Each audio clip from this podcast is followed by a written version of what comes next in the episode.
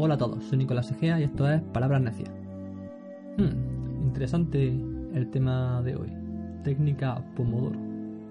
Esta técnica la traigo a, este podcast con la idea de completar la información que di en el primero de mis audios, en la que decía que yo necesito, para ponerme a estudiar, mínimo una hora y media. A raíz de, esta, de este consejito que di, de experiencia personal mía, algunas personas me comentaron que a ellos les va bien una cosa un poco contraria, que prefieren ponerse a estudiar en intervalos de tiempo cortos, descansar un poquito, volver a estudiar y así. Esto, como bien he dicho, a mí no me va bien, pero bueno, a modo de investigación y, con intención de completar toda la información que doy, pues me ha parecido interesante investigar si hay algún tipo de técnica de estudio que les pueda venir bien a estas personas. Antes de meterme con, con esta técnica, ya recordáis que os pedí que me enviaseis un número relativamente largo para yo en este nuevo audio deciros cómo podíais recordarlo. Me han enviado hasta tres números. Bueno, no está mal, la verdad es que ha habido bastante participación.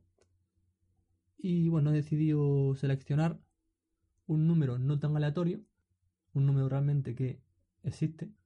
Se trata del número E. Y lo he elegido por eso, porque es un número que existe. Yo soy de letra, no de número, entonces no lo tengo muy presente. Pero seguramente habrá más de una persona que, que sí lo tenga presente.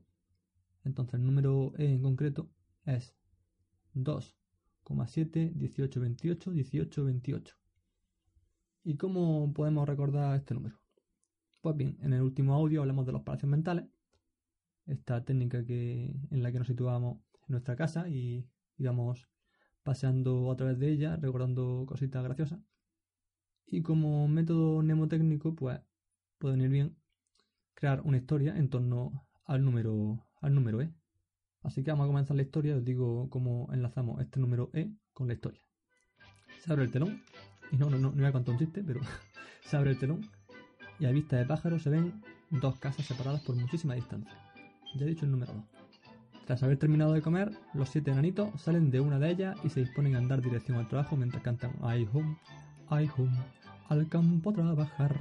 I home, I home, I home, I home. He dicho que han terminado de comer, con lo que ya ponemos una coma. Y después he dicho son siete enanitos. Pues ya ponemos un 7. Ya tenemos el 2,7. Pues bueno, en el camino al trabajo, uno de ellos encuentra una gafa de sol y pensó que le vendrían muy bien para proteger su aguda vista de ¿no? Pues mira, ya hemos puesto. Uno ha encontrado unas gafas de sol. Las gafas de sol simbolizan el número 8. Ya tenemos el 18. Al ver esto, otros dos sacan sus propias gafas de sol que tenían guardadas. Un 2 y otra gafa de sol. Ya tenemos el 28. El primer enanito, al pasar por el río, decide mirar su reflejo para ver cómo le quedan las gafas y los otros dos, un poco envidiosos, le imitan y se miran al río poniendo muecas en sus caras con la gafa de sol. Luego prosiguen el camino hacia el lugar de trabajo. ¿Qué hemos hecho ahora en esta, en esta narración final? Pues que hemos puesto al primer enanito viéndose en un reflejo en el río, o sea, hemos repetido el número 18, uno con gafas de sol, 18, y los otros dos que eran envidiosos han, han hecho lo mismo, se han mirado al río y se han puesto a hacer el tontillo, pues dos con gafas de sol, 28, otra vez ese número. Esta historia es muy sencilla, pero se puede alargar mmm, tanto como, como cifras tenga el número que queramos recordar o la cosa que queramos recordar. Ya os digo que el hecho de montar historias que sea difícil que se nos olviden eh, puede venir muy bien para recordar ciertas cosas. Bueno, después de comentar esta técnica de la que hablábamos eh, la última semana, vamos a meternos de lleno en, en, la técnica Pomodoro. ¿Y qué es esto de la técnica Pomodoro? Pues sí, tiene que ver con el tomate. ¿Esto qué, qué hace? No, no, no, no, no nos vamos a poner a cocinar, así que guarda los cuchillos que lo del tomate va, va por otra cosa. Bueno, la técnica Pomodoro es un método de gestión de tiempo que nos ayuda a que la productividad sea mayor. Así que vamos a ver cómo, cómo es y cómo nos puede ayudar. Así que toma nota de esta receta, digo, de, de, esta técnica. Vale. La técnica Pomodoro fue desarrollada por Francesco Cirillo a finales de la década del 80 más o menos. Y como bien he dicho, es un sistema que busca mejorar la administración del tiempo a través de su división en fragmentos. La técnica Pomodoro toma su nombre efectivamente del italiano y se refiere al reloj de cocina que usó Cirilo para poner en práctica esta, técnica. No sé si alguno visualiza esos relojes de cocina construidos en plástico o pasta que le das vueltas y pones un temporizador que van dando hasta que suena la alarma cuando ha pasado el tiempo que has programado.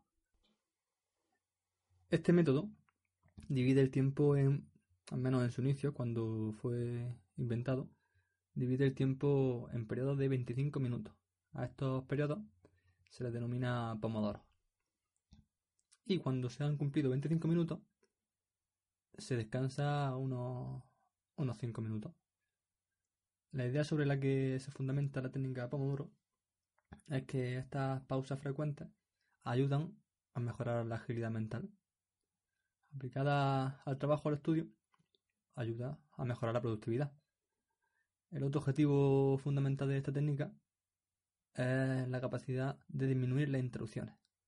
Podríamos dividir la técnica en cinco pasos. Primer paso. Decimos la tarea que vamos a realizar. Segundo. Se programa el pomodoro. Podemos usar generalmente un reloj con alarma con un lapso de 25 minutos. Tercero, se trabaja de forma concentrada e intensiva hasta que suene la alarma. Cuando suena, ha terminado el pomodoro y marcamos una X. Y eso significa que hemos cumplido con ese pomodoro. Cuarto paso. Descansamos 5 minutos. Podemos tomar un té, un chocolate, levantarnos de la silla y estirarnos, pasear un poquito o darnos una vuelta por el palacio mental. Vamos, que cualquier cosa vale. Todo lo que no sea trabajar o estudiar. Quinto paso. Iniciamos un nuevo pomodoro. Cuando alcanzamos los cuatro pomodoros, en vez de descansar 5 minutos, descansamos 20 o 30, un, un descanso más largo. Bueno, Francesco Cirilo, el creador de la técnica, consideraba importante la utilización de determinados elementos. ¿Qué es importante para él? Es utilizar un reloj como los mecánicos que se usan en cocina. ¿Esto por qué ha sido importante? Porque dice que el acto de girar el reloj representa el compromiso de, iniciar y terminar la tarea sin interrupción. Al mismo tiempo que el tic-tac, tic-tac del, reloj y el timbre de la alarma refuerza el condicionamiento, porque es como que mientras que está sonando ese tic-tac, tú sabes que tienes que estar concentrado y cuando suena la alarma, sabes que tienes que terminar. De todas maneras, algunas personas podrían obtener mejores resultados utilizando los ya inseparables teléfonos móviles con esa función de alarma. De hecho, como curiosidad, si queréis practicar este, este método con vuestro, con la alarma de vuestro móvil, podéis decirle a Google Assistant, ok Google, pon una alarma dentro de 25 minutos. Y Google te la pone sin que tengas que programar absolutamente nada manualmente.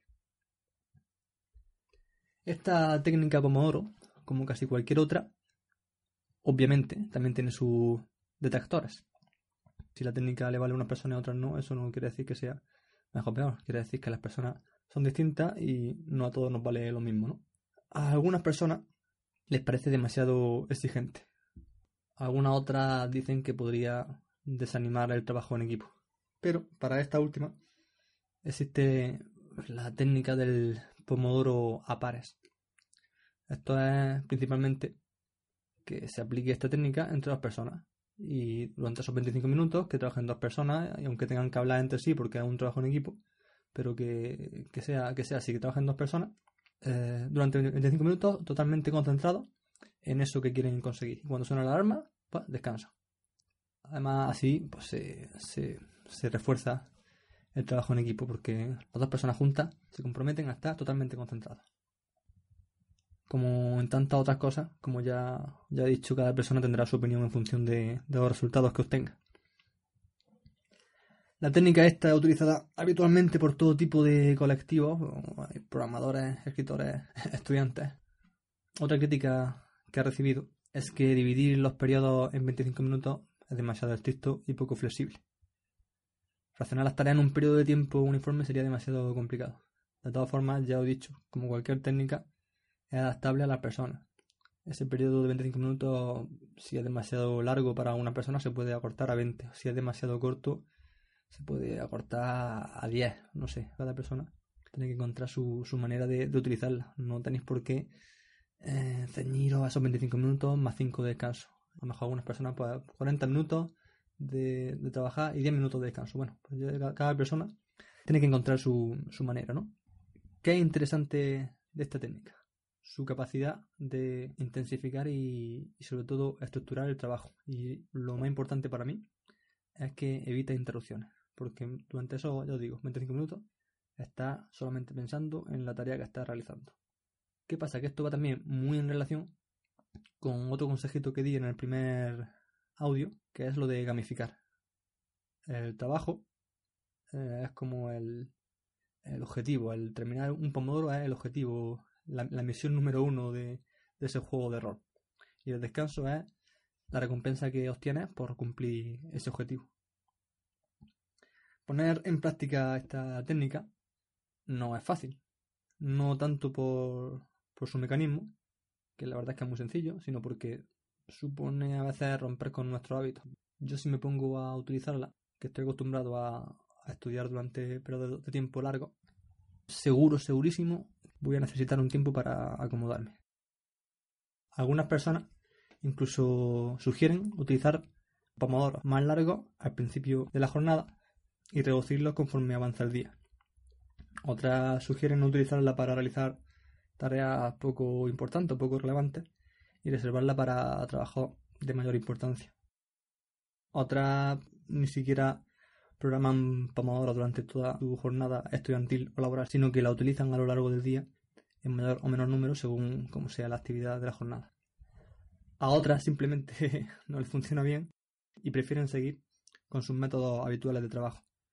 Yo la voy a probar, ver qué tal me va y si considero que mi experiencia puede aportaros, pues a lo mejor digo algo sobre ello en algún otro audio. Técnicas hay muchas y intentaremos ir hablando de ellas para ver para ver qué tal nos, puede, nos pueden ir todas ellas, cada uno de los que escucháis estos podcasts. Así que bueno, ahora que ya sabéis que es esta técnica de Pomodoro, puedes contarme qué tal te ha ido con ella, si la has probado, si alguna vez la has adaptado para tu uso de alguna forma especial, si has mejorado tu rendimiento, si nunca la has usado y, te parece súper interesante, también dímelo que, me va a venir bien saberlo, ver, ver qué tal estáis de todo este tipo de cosas. Si piensas que esto le puede venir bien a, alguna persona, comparte esta información y así seremos más personas hablando de todas estas cosas que pueden ser muy interesantes. Para cualquier sugerencia, duda, aclaración, consulta, ya sabéis que me podéis escribir a los comentarios de iVoox, a mi Twitter, arroba palabrasnecias barra baja, o a mi correo electrónico negea.palabrasnecias.gmail.com Dicho esto, me despido, un abrazo y nos escuchamos en la próxima.